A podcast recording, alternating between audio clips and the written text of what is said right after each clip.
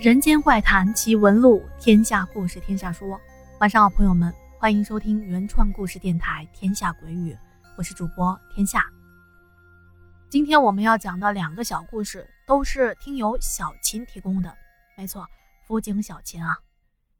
小琴说，这第一件事情是发生在今年的二三月份的时候，当时有一位老爷爷来到我们的派出所来报警。说他家里进贼了，有人在大半夜翻墙进到他的家里头。这一听感觉很正常，对吧？我们一开始也是这么认为的。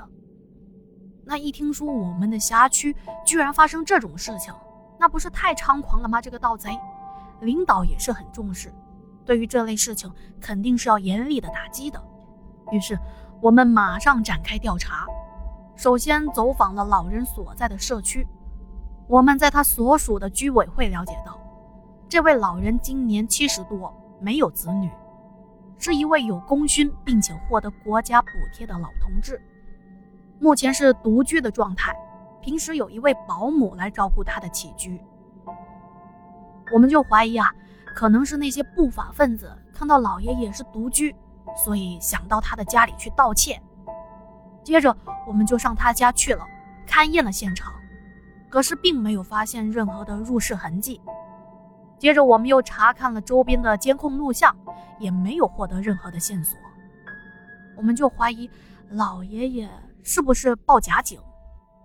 而且接下来的一段时间，这位老爷爷隔三差五的就到我们这边报警，并且每一次说的话呀是越来越离奇，甚至到后来都可以用胡说八道来形容了。那老爷爷说啊，一到夜里，他睡觉的时候，就看到有很多人陆陆续续的穿过他家的门或者是墙面进到他家里来。接着，这些人就走到他的床前，围在他的床边看着他。这些人当中啊，有老人，有大人，也有小孩。来到他家里啊，也不说话，只是站在床边看着他，看得他心里直发毛。声的呵斥这些人，叫他们走开，可他们就是不走。他气得起床站了起来，用手去驱赶他们，可是那些人都身手敏捷的躲开了，不在床边围着，而是分散的坐在他家的各个角落，比如什么桌子上啊、沙发上啊、地上，依旧一言不发的看着老人。那老爷爷无可奈何，他回到自己的床上。哎，可是那些人啊，又马上的围了过来。过了不一会儿，那老爷爷就看到这些人啊，突然一下子就不见了。老爷爷还补充说道：“还有一些人是从电视机里爬出来的，他觉得很害怕，所以向我们报警求救。”我们一听，几个人都面面相觑。哎，这不是恐怖电影《午夜凶铃》的桥段吗？难道这些是老人家臆想出来的？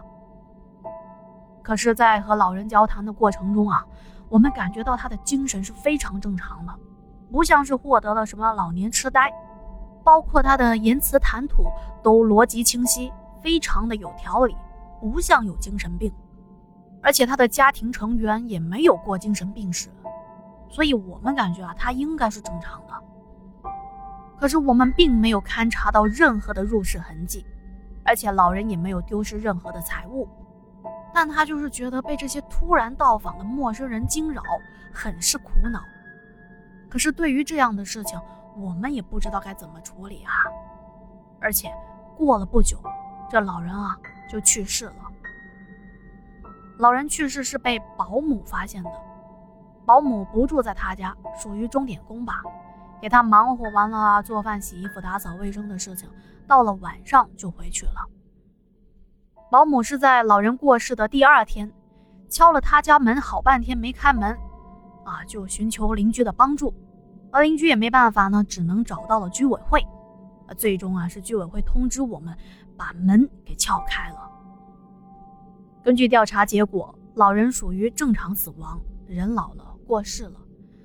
可是从我的个人角度来看，由于我自己接触了不少那方面的事情，忍不住啊就会往那方面去想。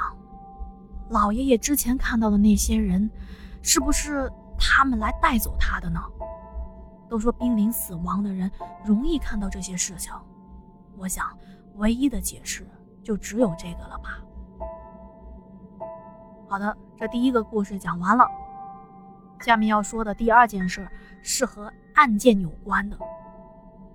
小晴说啊，这件事情是征得了当事人的同意才投稿告诉我们的。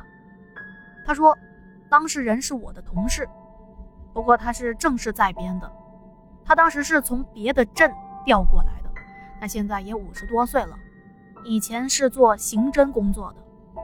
他说，在年轻的时候，他们接到了一桩关于车祸的案件，说是一名中年女子被车撞死了。他跟着队长出警到现场做了调查和记录。严格的来说啊，这件事情算是他的队长遇到的，而他算是这件事情的见证人吧。那一开始啊，他们把这件事情当做最普通的交通事故处理。可是，就在他们把女子的尸体运回到殡仪馆的时候，当天晚上，他们队长做梦梦到了这个女人。那个女人啊，就是现场那一副头破血流的模样，很是吓人。他走到队长的跟前，跪下来，抱住队长的腿。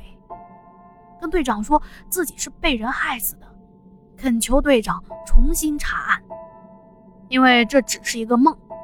队长就觉得可能是今天处理了这桩交通事故啊，看到那个女人现场的模样，所以才会梦到这个女人，并没有在意。可是接下来的日子啊，他连续做了好几天同样的梦，这就不得不引起他的重视了，并且着手开始重新调查。他就先从那个肇事的司机入手，通过一些刑侦的技巧吧，还没怎么吓唬呢，就把那个司机给炸出来了。司机承认自己是收了钱才去撞那个女人的，并且把买凶的人也给供了出来。接下来，警方从他们的转账记录里发现，买凶的人居然是死者的丈夫，他给司机转了十几万，让司机撞死女人，并且。替自己蹲几年的监狱。原来啊，死者名下有很多的房产，非常的富有，而买凶的人是死者二婚的丈夫。死者当时是四十多岁，她丈夫啊三十不到。根据买凶的人坦白啊，自己就是冲着妻子优渥的经济条件才和他结的婚，而且两个人在婚姻的生活相处起来并不是很如意。结婚一两年之后，发现妻子在家中很是强势，两个人经常发生争吵，所以他逐渐的产生了想要离婚的想法。但是他们在结婚前就已经做了财产公证，也就是说啊，单纯的离婚，这个男的基本上是得不到什么钱的，他就产生了那种想要买凶杀人获得巨额保险和财产的想法。而这个撞人的司机。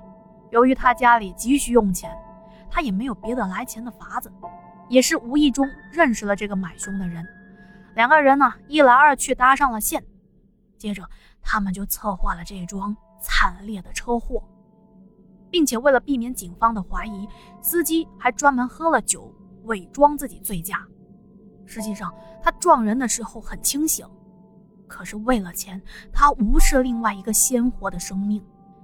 在女人下班开车回家的路上，他开着一辆租借来的卡车，一头撞了上去。